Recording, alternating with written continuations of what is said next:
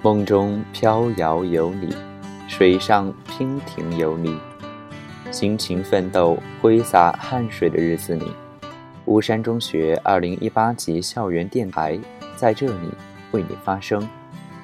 愿我们的声音给你注入全新的能量，奋勇向前，不畏远方。愿我们开启你美好而又充实的一天。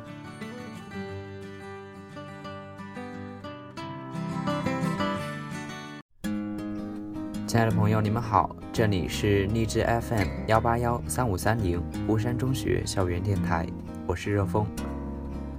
这两天我很是高兴，因为我的一个在学校担任校刊主编的朋友给我带来了几本赏心悦目的校刊《弦歌》，现从中选取一篇文章献给大家，题目是《夕照温柔，可缓缓归隐》。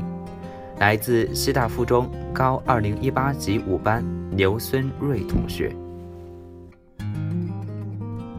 有人说，人生布满华丽的辞藻。这个年龄的我们，在错落无知的风雨人潮与一次次怨怼与失落中，以至于繁忙的快要忘了需要安顿的心，你是否也一样？树影婆娑的校园，无处不弥漫着草木的香味。我们一次次走过的时光街满是岁月的痕迹，来也匆匆，去也匆匆。青苔斑驳，闻讯而不知晓。厚重的教辅书和沉重的考试压力，让有的人快要喘不过气来。每天三点一线穿梭在校园。沉默着，一次次坚定自己的信念，而有的人还沉浸在虚拟的世界中，肆意挥霍着青春。可悲的是，大家似乎都忘了停下脚步去看看，树荫密布的校园里，也有着穿林打叶的声音，也有着日照西霞的温柔。说真的，附中的校园有些大。大的我都没有走完过，我找不到格致楼，甚至在万象楼都会迷路。但我一般不往楼层里跑的，我比较喜欢靠在临江园的栏杆上，或者漫步在某个不知名的石板小路上，因为不想忽视掉将残未残的落花，不想错过岁月所刻画的每一个痕迹。所以格外认真，因为我知道，他们转瞬即逝。只是我没有认真走遍每一个角落。或许怀揣着与我同样心思的你，也是如此感慨的。我天生宅，一整天下来几乎没有踏出过教室。不过我很羡慕窗边的同学，从戴宗楼一楼的教室窗口望出去。枝桠一层层重叠覆盖，微风掺香，鸟上枝头，那似乎是我所向往的所谓净土。可能在仓促的城市里，我没有福建朝天去的潇洒，也没有安得广厦千万间，大庇天下寒士俱欢颜的情怀，只是不希望人们活得太匆匆。这让我想起前几天看到的一个故事。一个美院的姑娘，凭着对自然与平静的向往，在大山深处搭建起了一片三百平方的人间仙境。她用植物制出件件小物品，无不含着她对待生命的温柔与细腻，对待岁月的柔软与平静。或许，这才是真正的清欢。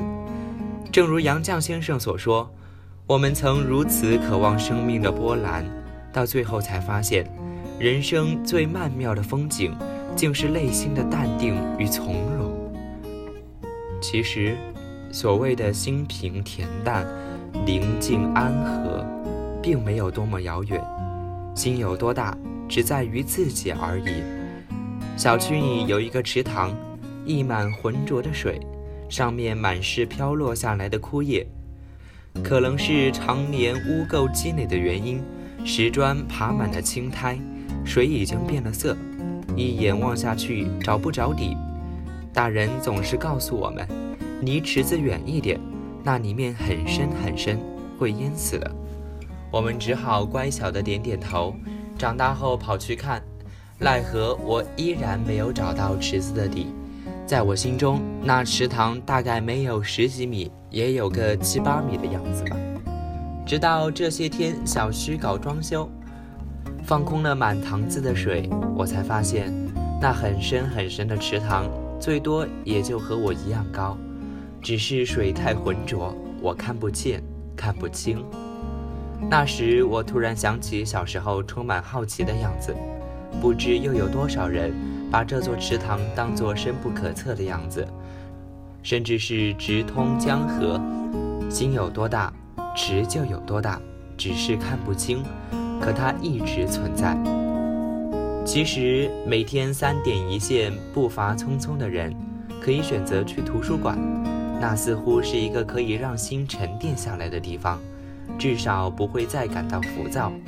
沉浸在虚拟世界中的人，也可以抬头看看，虽然这个世界有时会让你感到怀疑，尽管世界本身就是一个不公平的存在，但是微风拨过的鲜花绿草。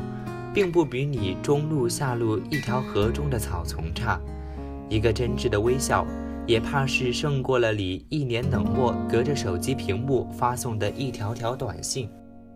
活在旧时光，或者是焦躁着未来的人，你才在当下，你还有当下。不可否认的是，对有些人来说，人性就是如此不堪一击。生活仿佛是孤独深海中的微弱光芒，世界就只剩下了夜晚大街小巷的灯影车光，喧嚣马龙，身在人世像被荆棘包围，无力挣扎。而有些人却能在相同的环境里看到一幅如诗如画。有人怀揣着理想，想继续共生命与世界的慷慨与繁荣相爱。能在旅途中看到此心安处是吾乡，夜晚星光渺茫，却不肯放弃希望。灯影下的路人匆忙，却能在他眼睛里看到坚定在闪烁。独守一份平静，让俗世中的我们过得再平缓些，再自然些，再仁慈些，再坚定些。活着，每个人都在忙碌。好多人不敢休息，不敢停下，怕被时代远远甩在后面。焦躁、不安、压抑、紧张、惶恐，无非是自己在给自己一点点的增添压力。循着走过的路途折返，谁又能找回心灵的节奏？趁现在的我们还不至于走马观花，请放慢一次匆匆的脚步，看一看又一天的校园。听一首舒缓的歌，留一片属于心灵的净土，也好去寻一个归去来兮的田园。